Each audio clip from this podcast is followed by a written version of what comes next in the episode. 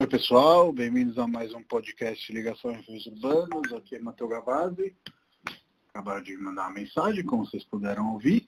E hoje a gente vai gravar com a Gabriela e com o César, que são do Fizemos um Rolê, e vocês vão entender já já do que se trata. Bom dia, César. Bom dia. Tudo bom? Tudo certo. Vou ligar para a Gabi aqui também, tá? Só um momentinho. Ok.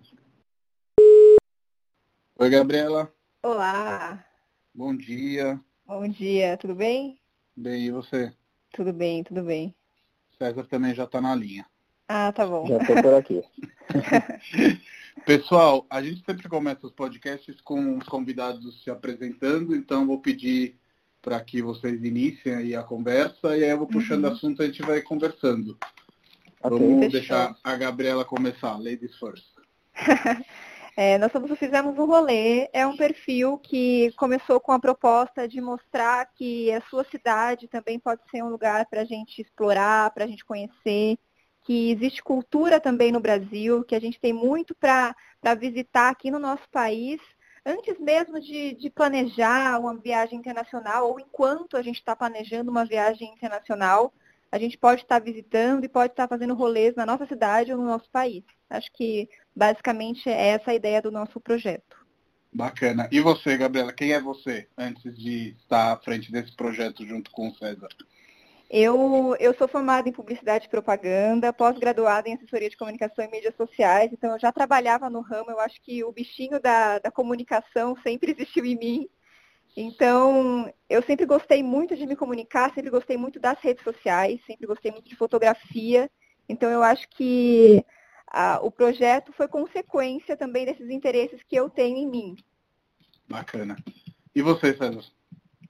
Bom, eu sou formado em arquitetura, eu sou pós-graduado em engenharia de segurança, tudo a ver com Instagram, né? E... Mas o interesse por patrimônio sempre existiu, por, por essa questão arquitetônica, então parte do interesse do Fizemos Rolê que eu tenho particularmente é, em conhecer é, novas arquiteturas, então eu tenho essa- um pouco desse, desse viés. E, Uhum. então, e eu já estudei música também, então meu interesse por coisas mais culturais sempre veio desde sempre. Então, a- assim, sempre tá. Eu sempre estou buscando coisas desse sentido. Bacana. E, pessoal, queria que vocês contassem um pouco, porque conversei com o César brevemente, né? Uhum. Vocês são um casal, além de estar à frente do, do- do- desse projeto. E, mais ou menos, pelo que eu conversei com o César antes dessa ligação, é, o namoro e o projeto meio que foram ali se entrelaçando, né? Como que foi essa história? Exatamente. Exatamente. Eu acho que se não existisse o nosso relacionamento, fizemos um rolê, com certeza não existiria. Porque foi no começo do nosso namoro que a gente começou a querer, nos dates da vida, a gente começou a querer explorar São Paulo e conhecer outros lugares. E a Uhum. gente foi se interessando, gostando de tirar foto e fazendo mais passeios. A gente não queria que o rolê acabasse, porque a gente queria continuar junto, né? Então a gente ia fazendo de um rolê, pulando para outro, pulando para outro. E a gente foi catalogando muitos lugares que a gente foi visitando antes mesmo do projeto existir. E aí, Bacana. por consequência disso, as pessoas começaram a pedir também que o projeto nascesse. Não, o meu, o meu erro foi que no começo do namoro eu deixei ela mal acostumada. Exatamente. Porque no primeiro dia que a gente saiu junto e tal, é, eu levei, eu acho que ela para dar uns três ou quatro, quatro rolês no mesmo dia. Sim, ele me Então deslumbrou. ela ficou, meu Deus do céu, é possível. O que, que, que você levou ela para fazer, César, para inspirar aí outras pessoas le- que estiverem ouvindo? Eu levei ela no parque. Porque, No Parque da Água como a gente- Branca. É, como a gente estava começando a conversar, eu não gosto de levar as pessoas para lugares barulhentos. Eu levo elas para lugares calmos para conseguir conversar com a pessoa, né? Aí depois eu levei ela para comer. Aí depois era dia de jogo do Brasil na Copa. Era a Copa então- do Mundo. Era a Copa do Mundo. Aí eu levei ela para um bar que estavam uns amigos meus também. E depois do bar a gente foi para um pub. Uau! É, Bastante foi coisa. bastante coisa no dia. É, Que jogo da Copa foi? Foi o Brasil primeiro, Cro- Croácia. Croácia. Ah, bom, ainda, ainda, ainda éramos felizes e não sabíamos. exatamente.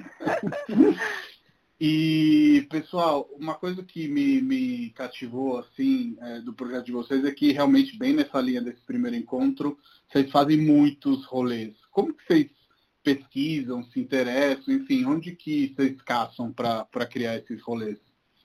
Olha, é, vou começar do antes do Fizemos um Rolê Existir, para depois explicar, porque hoje em dia é muito mais fácil, as pessoas já marcam a gente, né? Então os rolês às vezes chegam na gente antes mesmo da gente pesquisar. Mas antes mesmo já tinha muito interesse em sites que divulgavam a, os, as atividades culturais de São Paulo, o próprio Instagram, é, enfim, sites como Catraca Livre e etc e tal. Então eu sempre estive muito atenta a tudo que estava acontecendo nos museus e tudo mais. Hoje em dia, com o projeto já existindo, a gente percebe que as pessoas também querem avisar a gente e é como se a gente fosse o ratinho de laboratório que vai lá para testar o rolê. Então, tipo, vai vocês primeiro, depois vocês falam se foi legal ou não. Uma coisa é, assim. As pessoas falam também, ai, eu queria muito ir, é, é eu queria ver a foto de vocês Isso. antes lá para ver se está valendo a pena. se, se o lugar é instagramável ou não. Né? Exato. Né? Exatamente. É. é, ok, vamos lá, vamos ver. E Gabi, você falou no início da nossa conversa que você tem uma pós-graduação aí em mídias sociais. Sim. E eu queria te perguntar como que elas mudaram aí desde 2014, 2015, quando vocês começaram o projeto? Eu ainda imagino que o Facebook ainda pegava Sim. e hoje não pega mais, enfim. O César também comentou que no início a ideia era um blog, mas o blog uhum. meio que como ideia não de vocês, né? Morreu no Isso. meio do caminho. Exato. Como que está essa evolução das mídias sociais? Olha, eu sinto que mudou muito. Até a proximidade da, das redes sociais mudou muito, a forma como as pessoas consomem. Por exemplo, na época que a gente começou, fizemos um rolê, que era, fizemos um blog, né? E a gente começou com a ideia, porque as pessoas pediram para a gente fazer um blog, faz um blog, divulga esses rolês que você já mostra no perfil pessoal. E a gente pensou, vamos fazer um blog. Só que a gente começou a questionar, será que um blog está vingando ainda? A gente ainda não tinha uhum. esse, esse, conceito, essa ideia de que realmente vinga. Só que você tem que se empenhar muito, né? Em, em diversas propostas, SEO, tem, tem, tem, que entender muito da coisa. Então a gente criou uma página no Facebook. Na época ainda era possível pensar numa página de Facebook. Hoje em dia, se você fala isso, fala, tá doido criar uma página de Facebook? Enfim, Sim. na época não tinha, por exemplo, o Instagram existia, mas não tinha stories. Então é muito engraçado como a proximidade mudou muito. Hoje em dia para a gente, os stories é tão importante quanto o feed, talvez até mais. Uhum, então, sim. a proximidade com o público que, que as redes sociais trouxeram hoje em dia com os stories, eu acho que é completamente diferente de quando a gente começou o projeto, idealizou o projeto. Então, hoje, é, o Instagram é a principal plataforma, né? Sim, sim, para a gente é. Exatamente. é. No momento é. Queremos ampliar, obviamente, mas no momento é. Eu estava conversando com o César e uma das coisas que a gente passou por cima, eu queria saber mais, é essa questão de criar uma rede e fazer com que ela, de certa forma, seja sustentável do ponto de vista econômico também, né? Como Sim. que é essa questão de, de tipo, ter um projeto, saber que você está contribuindo, né? É, com quem te segue, quem te apoia, mas também, pelo outro lado, ser apoiado e encontrar marcas que entendam isso também. Como que vocês estão desenvolvendo nesse sentido? Olha, é, é super difícil é, encontrar esse limiar em que você rompe a barreira do tudo que eu faço por aqui é gratuito e a partir desse uhum. momento tudo que entra precisa ser pago por alguém. Uhum. Porque é, chega um momento em que você tem um alcance muito grande, uma visibilidade muito grande, às vezes é, a nossa visibilidade passa de uma visibilidade de uma revista que é publicada, sabe? A gente Sim. tem esse alcance imenso de certa forma, para o nosso tamanho. E a gente tem em mente isso também, né? A gente entende nosso Sim. valor também. Claro, Sim. claro. Aí, pra, aí a gente começa a estruturar é, questão de preço, questão do, do, de que produto pode entrar no nosso feed, do que, que a gente pode comunicar que está dentro do nosso segmento. Então a gente começa a pensar um pouco mais nisso e por aí vão, vão começando a aparecer parceiros nisso que vem aparecendo parceiro, a gente vai pegando o feeling de como vai funcionar nesse negócio, né? Porque uhum. a gente não nasce sabendo, mas é, costuma vir. Eles costumam aparecer querendo anunciar algum produto, quando realmente não faz sentido para a gente, não entra no nosso é. feed, justamente por conta desse engajamento que a gente precisa manter de, dessa identidade do perfil. E então, dessa verdade foi... também, né? De acreditar no que está sendo mostrado. Exatamente, então, quando a gente divulga, é. a gente precisa ter confiança no que a gente está falando, porque é o básico das redes sociais hoje em dia e da influência. A única coisa que você tem é a confiança com o seu público. Se você perde isso, você perde tudo. A gente sabe muito bem disso. Exatamente. Total, e eu estava falando ontem com o pessoal da Mermeleia, não sei se vocês conhecem, conheço, é uma, conheço. uma geleia super bacana, enfim, e eles estavam comentando é, da importância de saber dizer não para algumas Exato. coisas. Naquele, Exato. naquele caso específico deles era a quantidade, eles não querem uhum. deixar de ser um processo artesanal, mas acho super importante esse comentário de vocês, que precisa fazer sentido, né? Precisa, Senão, é fundamental. Desvirtua a, uhum. a, a, página. E nós aqui da Efurs Urbanos, a gente tem feito aí um trabalho com os prédios de São Paulo, esse ano a gente está lançando prédios do Brasil, e uhum. nessa pesquisa do prédios do Brasil, a gente percebeu é, a mesma coisa que vocês falaram no início da conversa, que o Brasil é muito rico, ele só é muito. é mal explorado no sentido de é, propagar quanta coisa bacana e bonita que tem. É, no nosso caso, a gente explorou as capitais, né? É, uhum. E a gente se surpreendeu muito. Como que é esse mapeamento de vocês para mostrar também para além de São Paulo e a gente volta para São Paulo também? Olha, só, fazendo acho... uma, só fazendo um adendo referente ao turismo de São Paulo e é, do Brasil, do quanto ele é mal explorado. Uns anos atrás eu tinha visto um levantamento sobre as visitas no Museu do Louvre e ele tem mais visitas do que o Brasil inteiro no ano. Para você ter ideia do quanto a gente não divulga nosso turismo, do quanto o Brasil é muito inexplorado, sabe? Sim. Sim, sim. É, assim, sem nada tirar o Louvre, não podemos perder para o Louvre. Como, como, como um único certeza. lugar, assim. É, não... Com Exato. É um país é. inteiro atrás de um Rico. museu, sabe? De um é. museu. Lógico que o Louvre, sim. meu senhor, é uma coisa incrível, mas é um país inteiro, né? É. Sim, sim, total, total. Bom, para a gente começou com a vontade de explorar mais do que São Paulo, porque a gente estava percebendo que São Paulo já estava, assim, São Paulo é inesgotável, mas de certa forma a gente já tinha explorado tudo e já estava começando a querer revisitar os lugares em São Paulo. Então uhum. a gente uhum. começou pequeno. A primeira viagem que a gente fez foi para Santos. A gente ficou um final de semana em Santos. Depois disso a gente percebeu que era possível ir um pouquinho mais longe. A gente foi de ônibus para Paraty. E aí a gente ficou em Paraty, depois a gente foi de avião para o Rio de Janeiro. E a gente começou a tipo, sentir segurança. Opa, é possível, dá para guardar uma graninha e ir ali para o Rio. E aí a gente começou a perceber que o Brasil é gigantesco, que tinha oportunidades ali. Então, desde então, a gente está indo para Brasília, Porto Alegre, Salvador, Minas Gerais, enfim. E a gente começou com esse estímulo também de mostrar que não é impossível, que não, é, se você guarda uma grana legal, você consegue fazer é, essas viagens serem bacanas também. A gente começou fazendo viagens mais em conta, que são uhum. tanto a ponte aérea Rio, Porto Alegre também é acessível, Brasília, Minas, BH, Continu né? Enfim. Continuamos fazendo viagens em conta porque Sim. elas são muito simples de serem feitas, a gente consegue fazer rápido, com custo, com custo quase baixo. mínimo. É. É, então, assim, a gente conhece lugares diferentes no Brasil, então, assim, uhum. aos poucos a gente vai é, capinando mato e vai avançando. Sim. É, o, o que gente... eu achei falar, Gabi, desculpa. A gente também gosta muito de conhecer o turismo histórico né, do Brasil. Sim, então, essa sim. ideia de arquitetura e da história do Brasil é uma coisa que a gente já tinha interesse aqui em São Paulo, tanto que o Centro Histórico de São Paulo é uma das coisas que a gente mais ama. E aí, por isso também que a gente começou a sentir esse estímulo de conhecer outros estados e entender que a história do Brasil vai muito além de São Paulo, obviamente.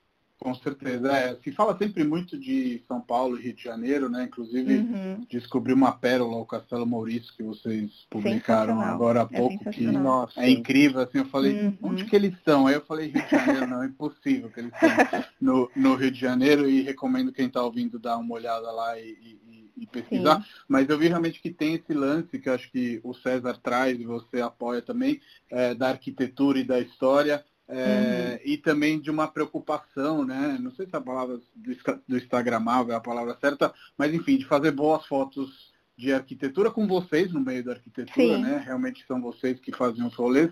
Mas eu queria te perguntar, queria perguntar para vocês como, como vocês escolhem é, as fotos, os lugares, enfim, como, como que é essa seleção? Porque vocês são dois curadores, né? Uhum. Exato. Sim. O, os lugares a gente Normalmente a gente pega pela raridade de. Às vezes costuma acontecer, né? Pela raridade de visitas naquele lugar. Por exemplo, Castelo Maurisco, ele é conhecido, mas não tanto. As pessoas não sabem da existência dele. Então a uhum. gente tende para esse lado do que não está explorado. Porque, assim, a gente já conhece bastante coisa do clichê turístico, então a Sim. gente já tem, a gente já pode se dar o luxo de visitar coisas que ainda não estão no lado B, sabe? De certa forma. E, e, referente às fotos, uma coisa muito engraçada é que a Gabi pesquisa muita referência do lugar antes de ir, né? Sim. E isso, que ela pesquisa referência, ela, ela vê as fotos, ela vê o que, que as pessoas estão fazendo de fotografia lá e, e ela guarda para ela. Aí quando a gente vai, eu, eu tiro as fotos do Fizemos um Rolê, mas sem olhar as referências. Então eu exploro tudo o que eu posso de ângulos possíveis de fotografia e depois eu falo, Gabi, qual foto você gostaria de ter aqui que você viu que você, que você tem interesse? Aí uhum. eu vou uhum. lá e a gente tenta fazer uma foto bacana também, em base e... em referências. Eu acho que o diferencial também do Fizemos um Rolê é esse se inserir no lugar, é tipo ocupar o espaço. A Sim. gente percebeu que quando a gente veio para as redes sociais, para o Instagram principalmente, a maioria dos perfis mostravam fotos até de terceiros, ou criavam fotos de drone, aquelas fotos distantes, que você não se sente inserido no lugar. A foto é Sim. é belíssima, só que você não se sente parte daquele lugar. E eu acho que o diferencial do Fizemos um Rolê, que fez tantas pessoas se cativarem pelo projeto, é que a gente mostra que você pode ocupar aquele espaço. A gente Sim. recebe muitos elogios às fotos, mas a gente recebe, percebe também esse estímulo das pessoas por a gente estar na foto e a pessoa querer fazer o mesmo. Eu também quero ir lá e estar inserida naquele lugar. Isso é Sim. perfeito. É, eu, eu reparente, é, reparente não. Eu notei realmente nesse é, esse detalhe de vocês dentro dos lugares.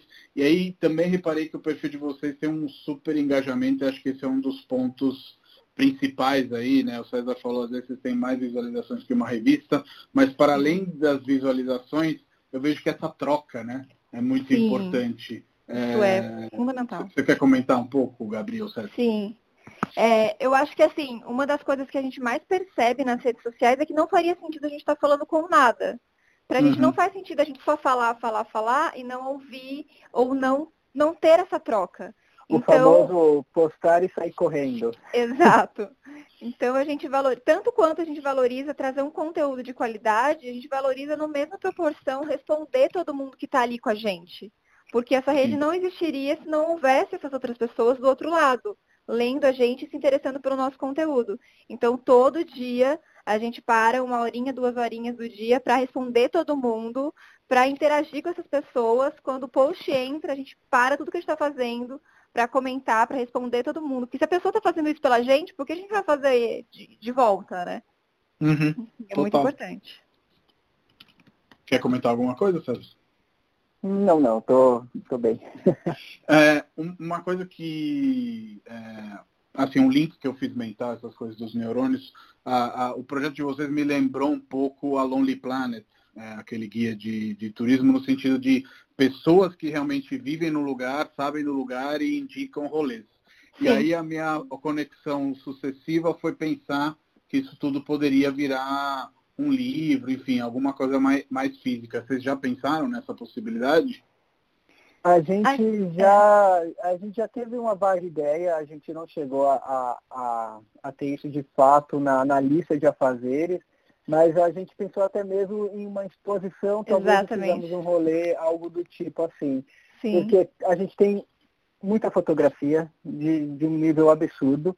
E é. eu também coleciono os, os, catálogos de exposições. Então eu tenho muitos catálogos de exposições que dá para expor todos os lugares que a gente já conseguiu ir é, nesse tempo que fizemos um rolê, sabe? Então a gente já chegou a pensar em coisas desse tipo, mas nada muito concretizado, sabe? Tá. Não, porque a, a, gente fez todos os nossos livros por financiamento coletivo e eu vejo que vocês têm uma rede que provavelmente apoiaria vocês Sim, nesse é tipo de projeto porque pensando até naquilo que vocês falaram de querer explorar todas as capitais, né, e uhum. criar um rolê para todas as capitais, acho que ter um livro físico para ir planejando isso e levar na viagem, etc, poderia ser muito legal. E eu pessoalmente compraria, tá? Vocês já têm um... Olha, uma venda garantida. Um, Olha, um a ideia é boa. Aí. Porque, como o César falou, a ideia de exposição a gente já teve, mas de livro físico a gente nunca pensou assim com carinho. Mas já hum. já estou anotando aqui. É, também vou na exposição, tá? Acho que as são, são, são bem bacanas.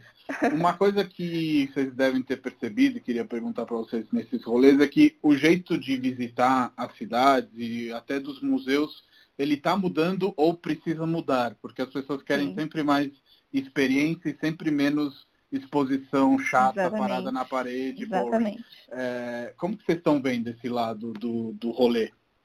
Nossa, Olha, isso mudou nesse, completamente. Pode falar, quesito, Ah, então, o que acontece? Algumas coisas continuam bem retrógradas aqui no Brasil referente a, a museus e exposições. Fica aqui minha crítica, depois a Gabriela complementa sobre as mudanças. Que é referente à fotografia. Como a gente trabalha com isso, a gente vai nos lugares para tirar foto, a gente vai no museu, vai tirar foto e tudo mais. Algumas obras têm direito autoral, então realmente não pode é, ser fotografado. Mas às uhum. vezes o ambiente, o prédio, a gente é barrado muitas vezes porque a gente não consegue fotografar, é, porque não Exato. pode fotografar naquele Exato. lugar. E eu acho isso um absurdo, é, tanto que a gente foi. É, onde foi, Gabriela? Foi lá foi no Beco do Pinto, no centro de São Paulo. Sim. A gente estava fotografando, um segurança da prefeitura, ele proibiu a gente fotografar e falou que se a gente postasse as fotos a gente poderia ser processado, porque existe uma lei municipal específica para aquela época do ano que proíbe qualquer tipo de fotografia. E a gente ficou, tá, mas qual é essa lei? O que que acontece? É, e, e assim, o Beco do Pinto, para quem não sabe, é uma rua, é uma viela. É uma rua. Então, uhum. é nem rua. no museu a gente estava, que também é, deveria ser permitido a fotografia, né? Porque é um compartilhamento, uma divulgação daquele lugar, né? Eu mas... concordo totalmente, até porque muitas vezes esses lugares não são conhecidos. Exatamente. Então, assim, Exatamente. Você fotografar eles, você dá uma chance ao museu de ser conhecido, Sim. de ser visitado. A gente, a gente foi para Paris. Sem nunca, sem nunca denegrir a imagem do museu, nem Exato. nada disso. Muito pelo Sim. contrário, né? A gente foi para Paris agora, agora há pouco, a gente foi para vários museus por lá e nenhum, nenhum barrava. Todos falavam que só não podia fotografia com flash para não danificar as obras, mas tirem fotos à vontade. E olha que referência de país quanto a turismo. Por que a gente não se inspirar? Né? É onde está livre, né? Sim, exatamente. Agora, quanto a exposições instagramáveis, a gente percebe muito essa mudança e essa experiência pela gente mesmo. A gente gosta Sim. muito mais de uma exposição que a gente tem uma experiência no local, que a gente vive a exposição, do que só contemplativa, onde a gente só vai ver a obra. Óbvio que uma obra icônica, uma Tarsila do Amaral, a gente está ali contemplando e está admirando e muito museu. feliz. Exato. Isso é muito Isso é importante muito também. Isso é muito bom. Só que em paralelo, a gente gosta muito dessas exposições. E a gente acha que isso é um estímulo para quem acha que exposição é boring, para quem acha que exposição não é uma coisa legal. Então é um estímulo para essa pessoa começar a se interessar por arte, começar a se interessar por cultura. Não tem problema nenhum com isso, porque tem muita gente que critica, né? Ah, uhum. hoje em dia a exposição, essa, essa, essa coisa de Instagramável agora tomou conta. Gente, é, cada um faz como curte e vamos se jogar. As pessoas, ela, elas estão demorando a entender que tudo muda, de certa forma, é. até mesmo a experiência em museus muda. É, a gente não consome mais a mídia tradicional como consumia antes, a gente consome internet agora. O que, uhum. que a uhum. internet traz? Ela traz esse tipo de interação com a pessoa é, é, naquele momento. Isso vai Você quer mostrar que está ali. É. Você quer mostrar que está ali, enfim é, as pessoas estão demorando para cair essa ficha de que é, daqui para o futuro vão ser é, exposições um pouco mais interativas. Lógico que vai envolver muita arte, graças uhum. a Deus, isso é ótimo. Mas a, a, tendência é um pouco disso, né? Porque eles querem levar mais pessoas para o museu e as pessoas que estão interessadas nisso e elas querem sentir parte da obra também. Total.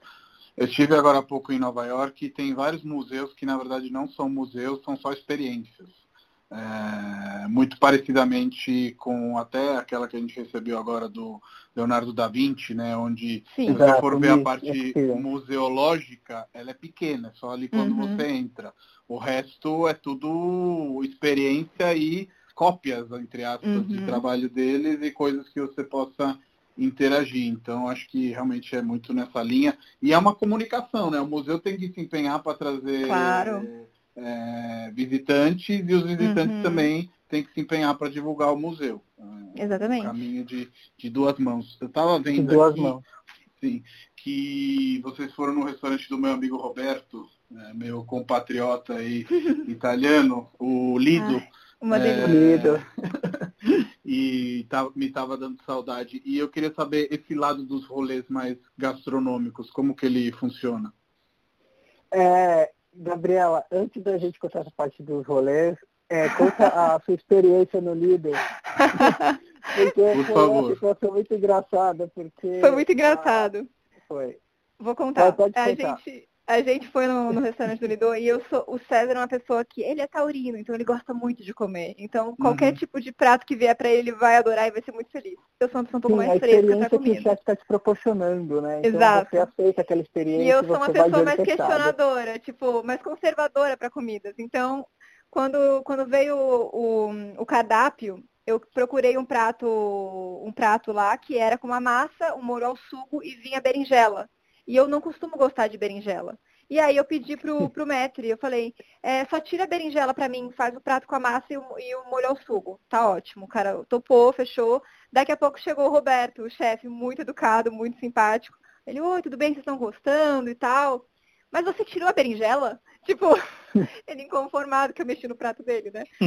Aí eu, então, eu não gosto muito de berinjela. Ele falou, então você pode escolher outro prato do cardápio, olha, tem outras opções e tal. Eu falei, mas eu gostei desse. Aí ele, olha, então coloca a berinjela porque é muito bom e tal. Eu posso tirar um pouco da berinjela que vem no molho, só coloca a berinjela em cima. Eu, tá bom, tá bom. Eu falei, deixa eu, deixa eu aceitar, catar o chefe, né? Porque ele deve saber o que tá falando, né?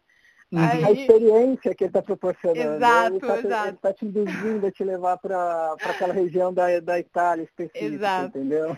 É da Sicília, né? Da Itália, na parte da Sicília, se eu não me engano. E se aí, engano, é. aí sei que eu comi o prato com berinjela e eu me apaixonei. Uau. eu me apaixonei. Esses dias ele, eles entraram em contato quando a Delivery, para a gente ajudar eles também a divulgar esse serviço de delivery, que é sensacional. Você finaliza o prato em casa, então ele fica quentinho. Adivinha qual prato eu escolhi? O que tem berinjela. Da berinjela. E eu quase falei, capricha na berinjela, por favor.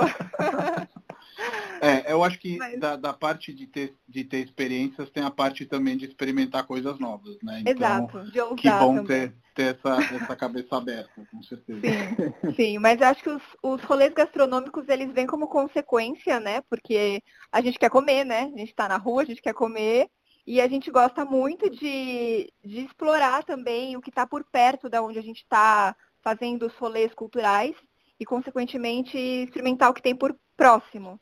Mas eu acho bacana também de falar que a gente costuma fazer tanto os rolês mais elaborados, gastronômicos, quanto o básico. Por exemplo, um PF em São Paulo é sensacional. É tipo, é uhum. cultural isso, né? Então claro, a gente sempre tipo, divulga também isso, porque as pessoas lanche têm... de, de pernil do Estadão, Exato, exatamente. Maravilhoso esse lanche. E as pessoas têm essa ideia, tipo, putz, passear em São Paulo é caro, porque um restaurante é caro. As pessoas não têm essa, essa visão de que você pode fazer um turismo muito acessível comendo um PF e dividindo por dois, porque o PF Sim. às vezes é, é um monte de comida. E é uma super experiência paulista. Passa no Sim. Estadão, pede um PF, nossa, é incrível. Ou qualquer então, bar de esquina também, perto exato, da sua casa, qualquer bar perto de esquina. do museu que você está, eles em todo lugar vai ter um PF, e sempre é bastante comida, você consegue dividir a porção e você Sim. não paga tanto para almoçar na rua, sabe? As uhum. pessoas acham que você só tem que comer no restaurante muito caro, específico para ter a sua experiência boa. Não, tudo é experiência boa. A coisa mais paulista é PF. Total a gente tenta então se revezar isso. Então a gente sempre defende também, que obviamente que vez ou outra vale muito a pena você guardar uma grana para fazer um jantar, um almoço mais elaborado, ir num restaurante que você quer, que você está ouvindo muito falar. Mas em paralelo a isso, não deixa de visitar os lugares que você quer por achar que tudo vai ser caro, porque você vai encontrar preços baratos também, gastronomicamente falando. Não, com certeza. E uma das coisas que, na minha opinião, São Paulo tem, e nesse sentido o trabalho de vocês é muito legal é que São Paulo é uma cidade relativamente difícil de ser descoberta, né? Ao contrário de Nova York, que a gente nomeou, uhum. até da Lonely Planet como guia, ela não tem tantos guias assim para você correr atrás dos lugares, você realmente tem que descobri-los. E Sim. nesse sentido, queria saber se vocês tiveram alguma descoberta, que pode ser gastronômica ou não, muito fora do comum e muito inesperada, assim. Nossa, eu de cara ah. já lembrei de um lugar que fechou agora o, o Red Bull Station. Ah, o Red Bull Station. E é, foi uma, uma descoberta incrível. e tem experiência gastronômica, aquele eu não quero nem falar porque vai começar a lotar e eu não vou conseguir mais, que é o seguinte, é o, é o Malandrino, na Vila Mariana, que é um restaurante italiano com prato de massa por 10 reais. É. Uau! É, eles hoje em dia devem estar 12 reais, mas é um prato é. de massa super caseiro, delicioso. Massa caseira, por, perfeita. Por 12 reais, sabe? É um achadinho Incrível. nosso que eu nem sei como a gente descobriu, mas toda vez que a gente vai na Vila Mariana a gente tem que comer lá. Exato. já está anotado aqui, porque até porque eu sou italiano, então. Ai, a gente ama lá... massa. a gente ama. Não, e é muito legal deles você consegue comprar massa também para você preparar em casa. Isso. Então, assim, é, é como é que chama? É rotisserie, né? Que fala. É. Você compra as coisas e, e, e prepara em casa. É, é, perfeito o lugar. Sim. Incrível. E uma coisa que é, é bem bacana do, do trabalho de vocês, que eu queria comentar aqui também, é, me parece, tá? Eu posso estar errado, mas aí vocês me corrijam. Vocês têm também uma questão muito afinada com paleta de cores. Não sei de quem vem isso, Sim. mas enfim, eu vejo as postagens e às vezes você vê que tem muito uma paleta de cores mais pro vermelho, às vezes mais uhum. pro azul, enfim. É, existe realmente esse cuidado ou foi uma coisa casual?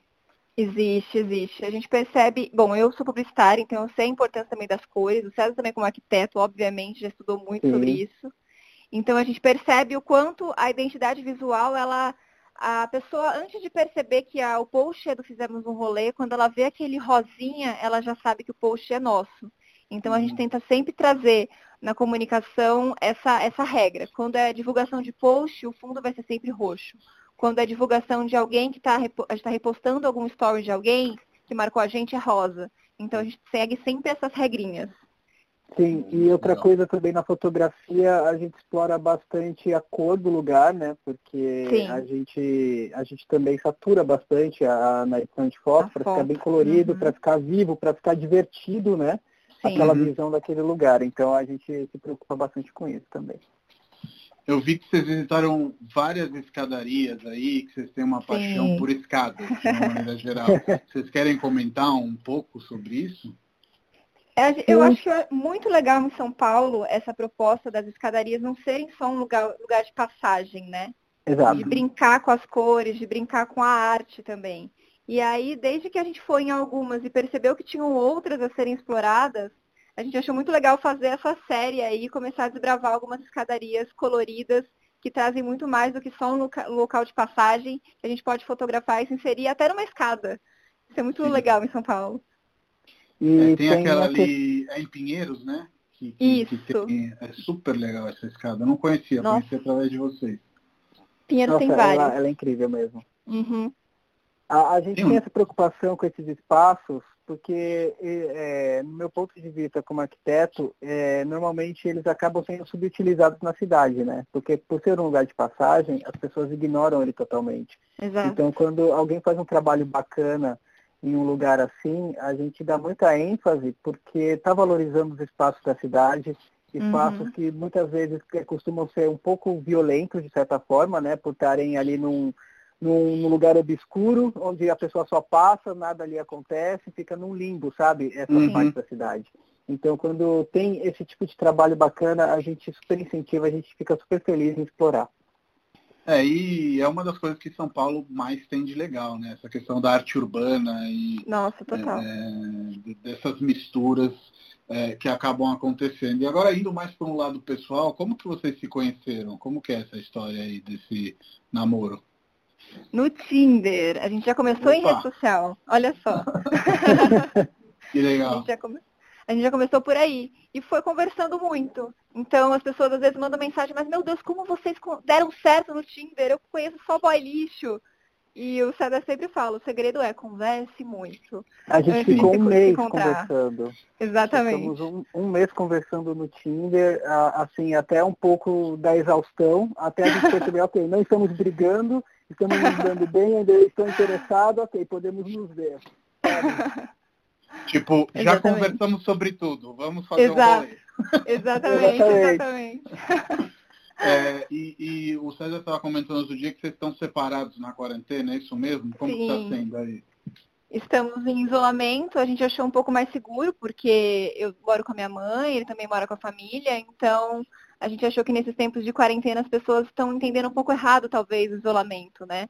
Que uhum. pensando na, em segurança mesmo, seria o ideal cada um ficar com a sua família e a gente não, não correr riscos, né? Porque o importante no momento Sim. é se cuidar e pensar na nossa saúde e de quem está próximo da gente, né? Com e certeza. até mesmo até mesmo para mostrar isso no, nos stories, para as pessoas entenderem que mesmo a gente sendo um casal, a gente pode ficar separado e que a gente está respeitando essa quarentena. Porque se, Sim. por exemplo, ela ficasse vindo para cá e eu para lá e ficasse nisso, é como se não existisse quarentena, né? É. Não perderia toda a lógica da gente falar fica em casa, mas eu estou indo para casa dela. Não é. faz sentido nenhum. Então, eu vou ficar na minha mesmo, que é o mais correto a ser feito. Também não incentiva ninguém a ficar saindo. Exatamente. É, especialmente porque também tendo a Gabriela morando com a mãe e tudo mais, realmente vocês exporiam outras pessoas ao risco. Então, Exatamente. É, plenamente. E aí, uhum. nessa questão de quarentena, eu vi, e ia comentar exatamente sobre isso, que é, rendeu stories e rendeu receitas e rendeu mais coisas. Vocês querem comentar aí? A gente está se adaptando. A gente está sempre falando sobre isso nos stories, porque as pessoas também têm que entender que a nossa comunicação tem que mudar nesses tempos, né? A uhum. gente não tem como incentivar tanto o rolê. Quando a gente mostra o rolê, é de uma forma, tipo, distante, de salve esse post e vá depois. Mas agora, ó, quanta receita legal, ó, dá pra você fazer faxina no seu guarda-roupa, dá pra você cortar o cabelo, sabe? Tipo, a gente está criando outras coisas. É uma época interessante para a gente também pensar criativamente nas redes sociais, que existem outras formas de comunicação.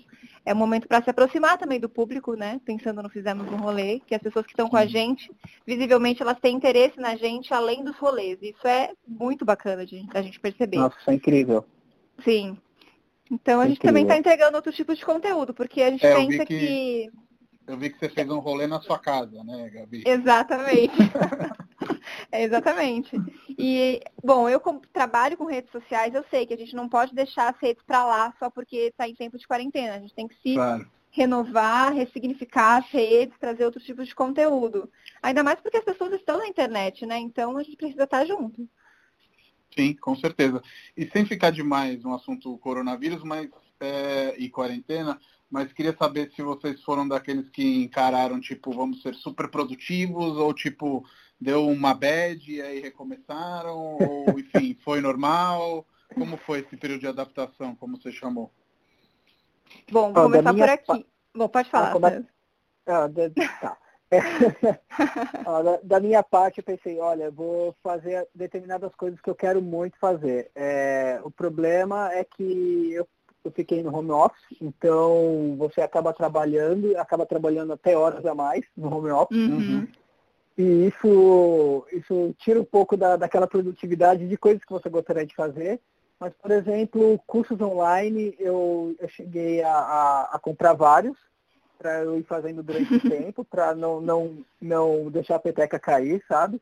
Uhum. Mas ficou meio que tá tudo na normalidade. Eu não estou fazendo nada exacerbado, eu não estou exagerando em nada, porque também não adianta ficar em casa e ficar me cansando e ficar me desgastando desnecessariamente.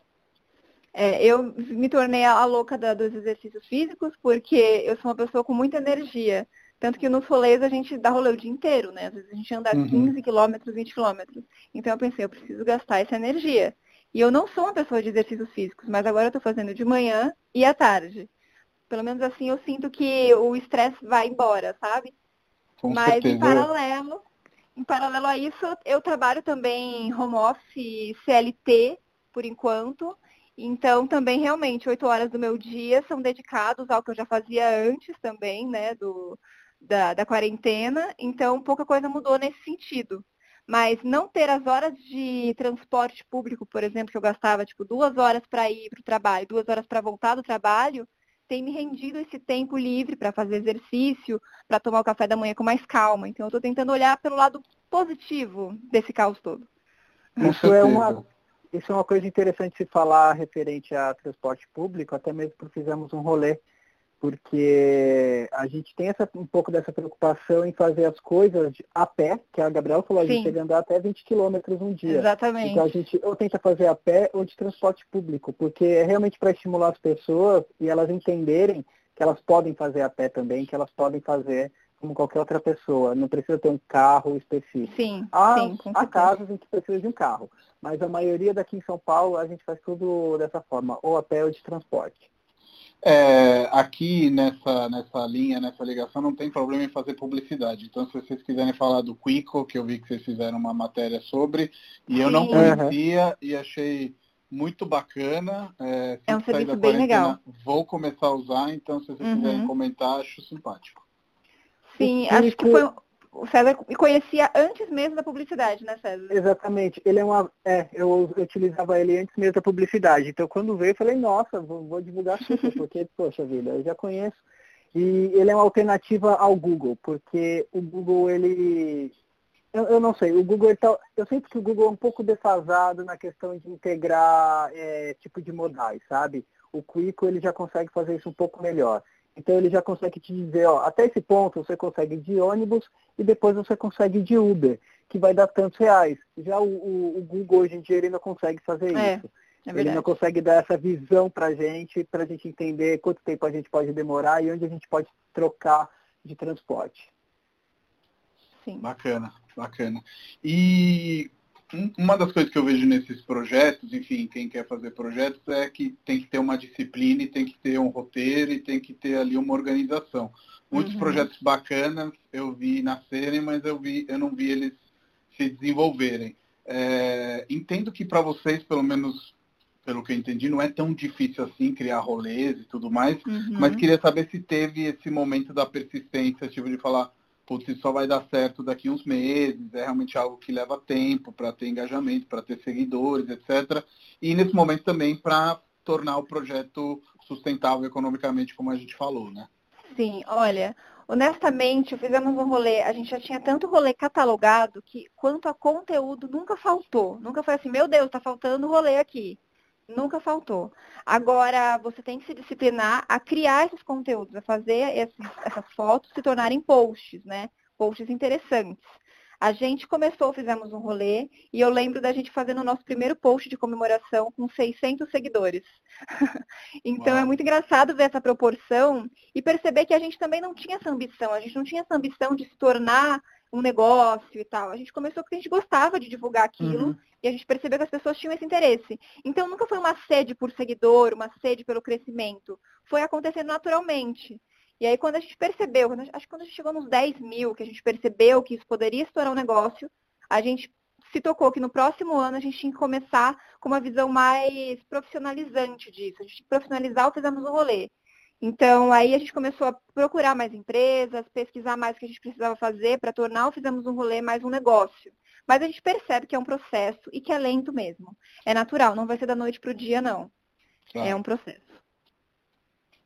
Você ia falar, César, ou não? Não, não. é, um, eu concordo totalmente, acho que o legal de seguir pessoas como vocês é ver que é um trabalho verdadeiro, né? Que não tem uhum. aquela patina forçada, às vezes, de. É, me vem a palavra blogueiro, não sei se é a palavra certa, Sim. enfim, não quero ofender ninguém é, muito longe de mim, mas enfim, é, me parece que tem muita verdade atrás é, desse estilo que vocês é, têm de, de, de, fazer os rolês.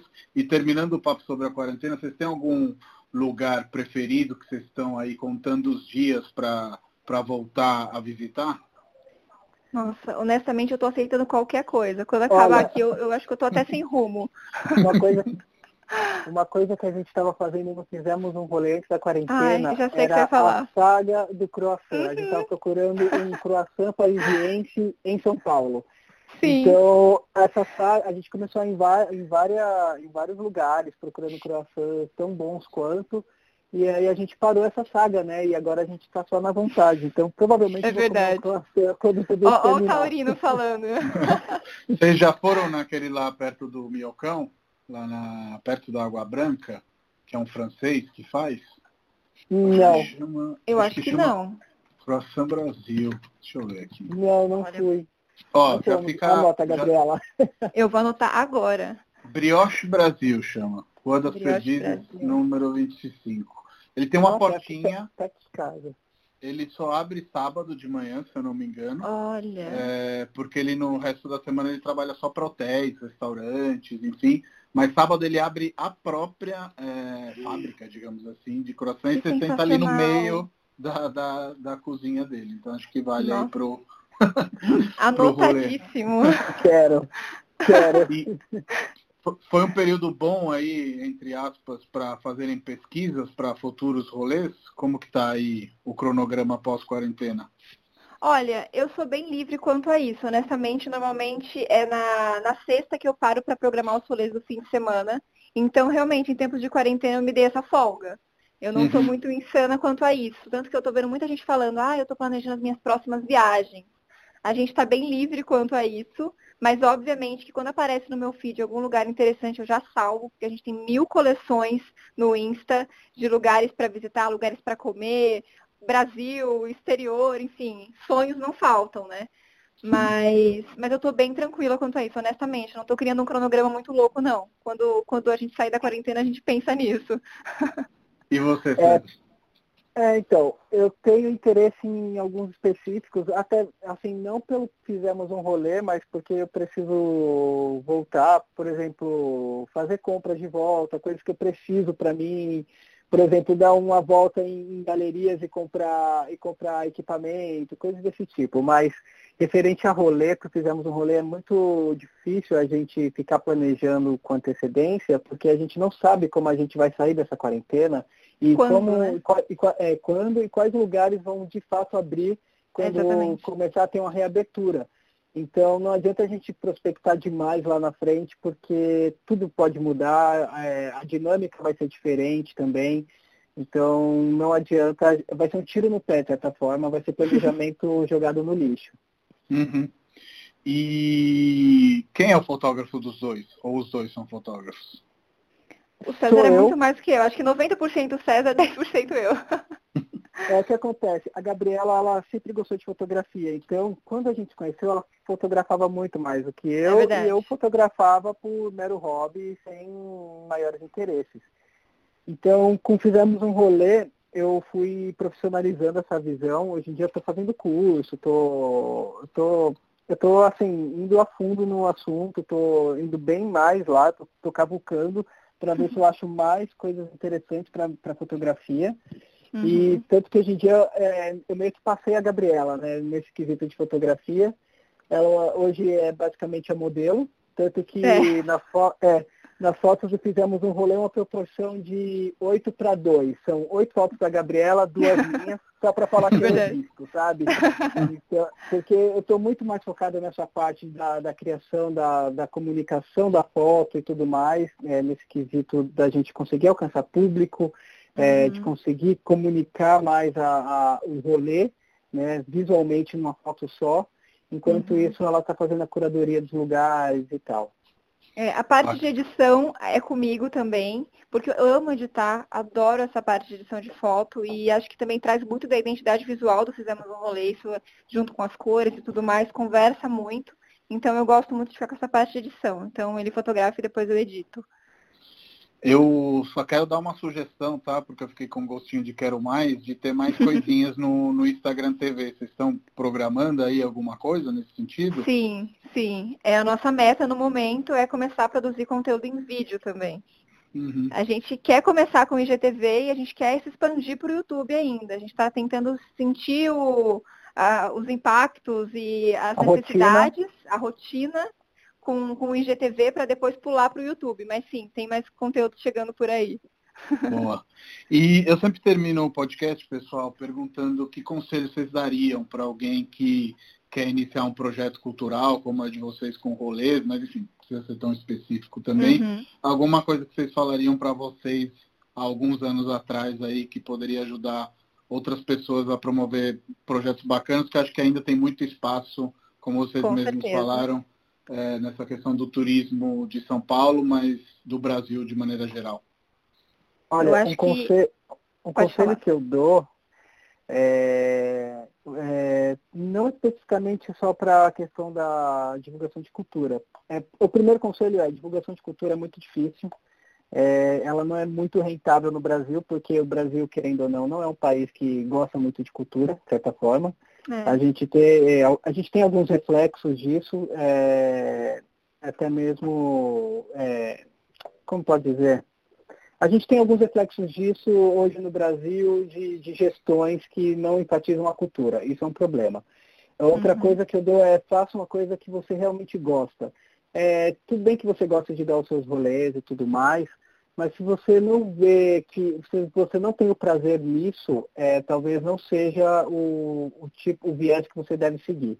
Você deve tentar talvez outra coisa bem mais específica, porque dá muito trabalho é, muito trabalho de curadoria, precisa de muita organização para conseguir fazer isso e, e, a dedicação de tempo também, né? Porque se você quer ir no lugar e explorar, você vai ter que demandar muito tempo do seu dia ou do seu fim de semana, vai ter que deixar Sim. muitas coisas de lado para fazer funcionar esse tipo de conteúdo. Com certeza. E o que eu diria também é um pouco do que o César disse, faça com amor. Se você gosta disso, se joga mas realmente é uma dedicação, é um processo que, que não vai ser de hoje para amanhã, é, são passinhos a cada dia, e faça porque você se interessa por isso, não faça pela, pela ganância de querer, por exemplo, no, se você quiser começar um Instagram, por exemplo, não faça por querer seguidores ou por querer ficar famoso, nada disso, faça por você uhum. e porque você tem interesse nisso, nesse segmento. Total. Pessoal, tem alguma coisa que vocês queriam falar que eu não perguntei, algo que eventualmente eu pulei que seria bacana falar antes de concluir? Acho que não, acho que tá tudo tranquilo, acho que você abrangeu tá bastante tá coisa. Tranquilo. Já deu, é, já deu para dar um, um, um rolê. Pro pelo... pessoal já deu para dar um rolê. No Instagram. já, é, já deu vontade de dar um rolê por aí. É então bacana, muito obrigado aí e Obrigada vamos a você. no Malandrino juntos quando vamos. terminar a quarentena e a gente come Só uma chamar. massa por mim. Tá aí um lugar que eu quero ir. Nossa, saudade. Lembrar, tá um lugar que eu quero voltar. Valeu, Bora. pessoal. Bom final de semana. Obrigada. Obrigada pela oportunidade, obrigado. pelo espaço. Tchau, tchau. Tchau, tchau.